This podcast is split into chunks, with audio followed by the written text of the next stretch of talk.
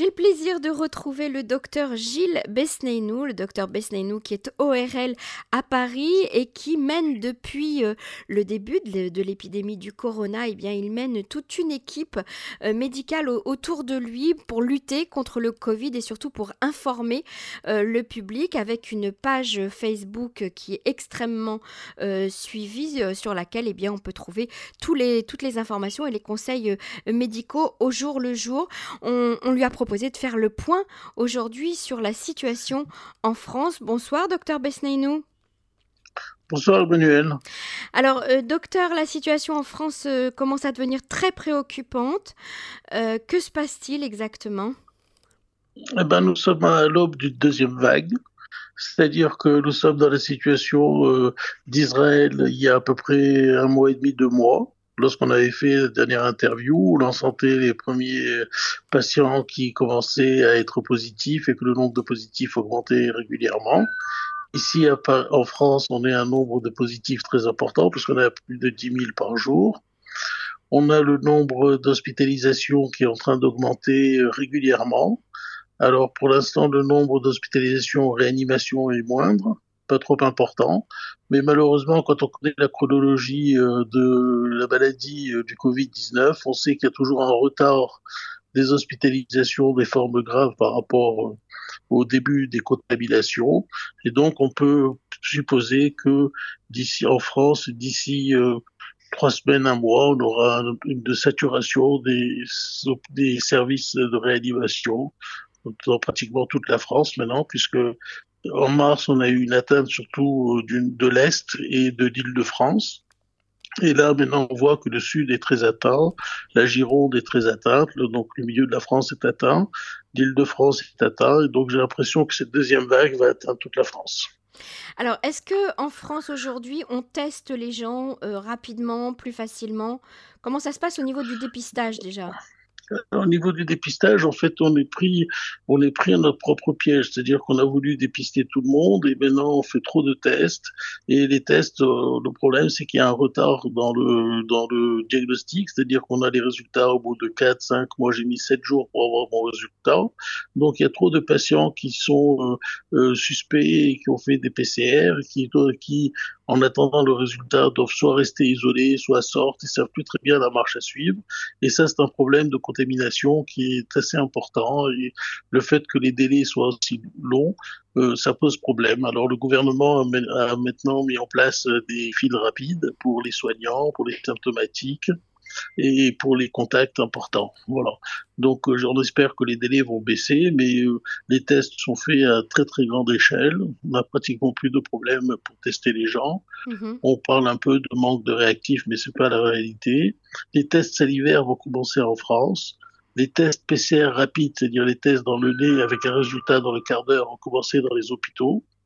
Donc euh, bon, c'est en plein développement avec euh, les conséquences des fois euh, dues au trop plein de tests qui mhm. sont normaux.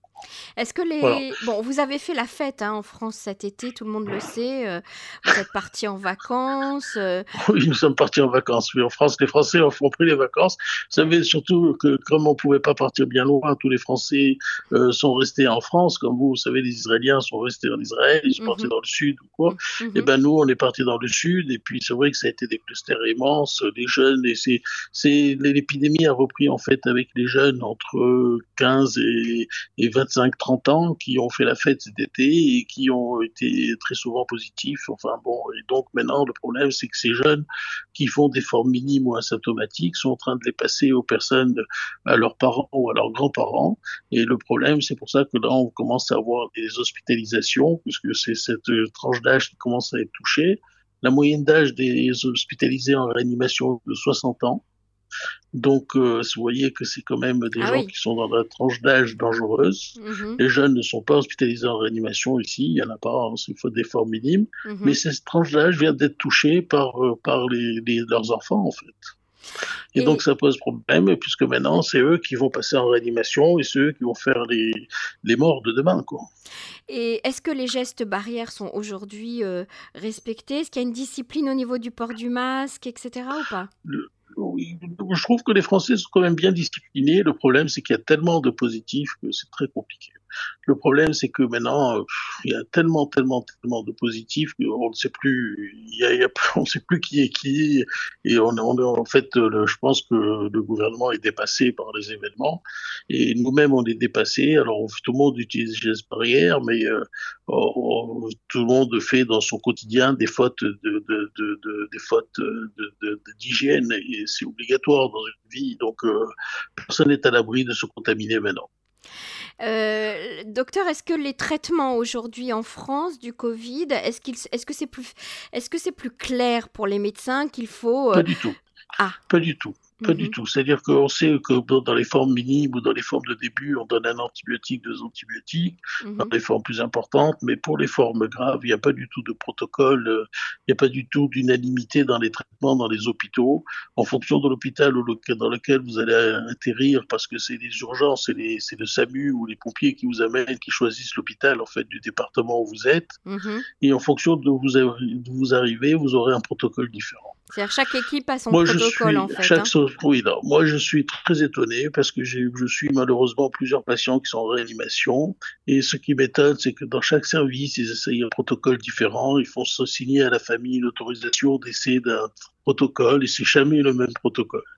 Et donc, euh, c'est assez déroutant. Et donc, on ne peut pas conseiller, on ne sait pas quoi dire à la famille. De toute façon, nous, on conseille de, de, de, suivre euh, ce protocole, de rentrer dans le protocole, parce que si on n'y est pas, c'est compliqué d'être soigné en dehors des protocoles du service. Quoi. Mmh euh, j'ai quand même envie de vous poser une question un peu difficile, mais je pense que c'est important d'être honnête euh, vis-à-vis de, du public. Euh, vous êtes un peu optimiste ou pessimiste, docteur Non, moi je suis assez pessimiste. Aujourd'hui, je suis assez pessimiste. Je suis du nature, vous connaissez, ça fait depuis le mois de mars qu'on se bat contre ce Covid. J'ai toujours été assez optimiste, mais là, je pense qu'on va rentrer dans le dur. En mhm. France surtout, mais vous, vous y êtes hein, dans le dur.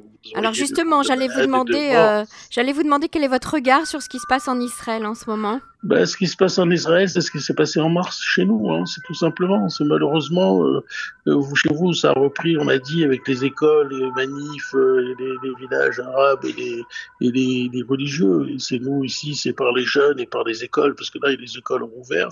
Et puis le, le process est toujours le même, c'est-à-dire que les gens sont contaminés, ils contaminent les plus âgés, les plus âgés font des formes graves, ils sont d'abord hospitalisés, puis ils vont en réanimation, et puis malheureusement certains décèdent, les plus fragiles décèdent.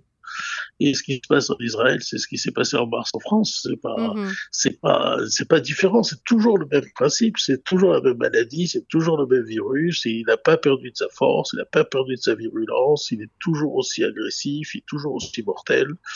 Et voilà. Et je crains qu'on reparte pour euh, une autre série de, décès. Vous, vous avez triplé, je crois, le nombre de décès. Vous étiez à 300. Vous êtes à plus de 1000 aujourd'hui. Mhm, absolument. Euh, c'est, ça. Bah, j'espère que nous, on passera pas de 30 000 à 90 000. Et on parle de confinement On parle de confinement chez vous en France? On le susurre. On n'en parle pas beaucoup, mais on le susurre. Mais ce, que, ce qui est arrivé en Israël va nous arriver. Je pense qu'on va être obligé de confiner. Regardez, l'Angleterre parle de confinement. Euh, Israël a confiné. Vous savez, bon, vous, il y a eu les fêtes. C'est peut-être un phénomène un peu spécifique à Israël. Mm-hmm. Ici, il n'y a pas ça en France, mais bon, je ne sais pas si on ne va pas passer par là. Je, je, peux pas, on peut pas, en tout cas, on en parle.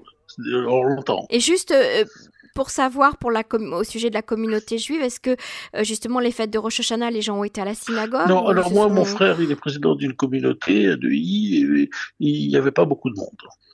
Il n'y avait pas beaucoup de monde, ils étaient assez surpris. Euh, les gens ont réservé des places, mais beaucoup ne sont pas venus. Voilà. Alors que dans, moi, Et pour Yom Kippour, pareil. Je pense que ça sera la même chose. On a, on a, sonné le chauffard hier euh, dans tous les parcs de, de, de Paris à 5 heures d'après-midi. Il y avait des Lubavitch là, qui sont toujours magnifiques et qui étaient là, qui ont sonné le chauffard pour ceux qui n'ont pas pu aller à la synagogue dans, la, dans le parc. Voilà. Et puis, euh, mhm. je sais pas, à Kippour, je sais pas. Et les fêtes ne, sont pas, ne se sont pas passées en famille, alors elles ont ben été. Non, les, les, fêtes, en, fait, on a scindé les familles. Hein. Moi, je scindé en fonction de l'âge, c'est-à-dire que le premier soir, j'ai passé avec mes parents. Et on était donc ma femme, moi, mes parents, on était quatre. Et puis euh, le lendemain, je passais avec mon frère, mais il n'y avait pas d'enfants. Il n'y avait pas d'enfants qui allaient à l'école. C'est mon frère, il a des enfants qui sont pas mariés, qui ont entre 20 et 25 ans, et donc c'était bon. On, essaye de faire des, des repas générationnels. C'est-à-dire qu'on essaye de ne pas Très bien, mélanger. ça c'est un bon, on essaye de c'est un bon exemple à donner euh, pour nos auditeurs, ça tout à on fait. essaye de ne pas mélanger, de faire de repas intergénérationnels. Et ne pas mélanger, ne pas euh, mélanger les âges. les âges, les, enfants qui vont à l'école avec des grands-parents. Ça, c'est impossible. Enfin, pour moi, en tout cas, c'est ce que je préconise dans le groupe et c'est ce que je pense a été suivi. Très bien, donc on peut vous suivre euh, quotidiennement hein, sur le groupe Covid-19 euh, sur Facebook. Ouais, Covid-19 Euh, avec l'équipe docteur. du docteur Bessainou, ça s'appelle comme ça. Voilà. Voilà. et j'espère qu'on à aura fait. de bonnes nouvelles. beaucoup, en tout cas. Allez, je Merci, vous souhaite docteur un bon Shana. Tova à tout, à tout Israël. Shana Tova. Allez, au À revoir. bientôt. Au revoir. Au revoir.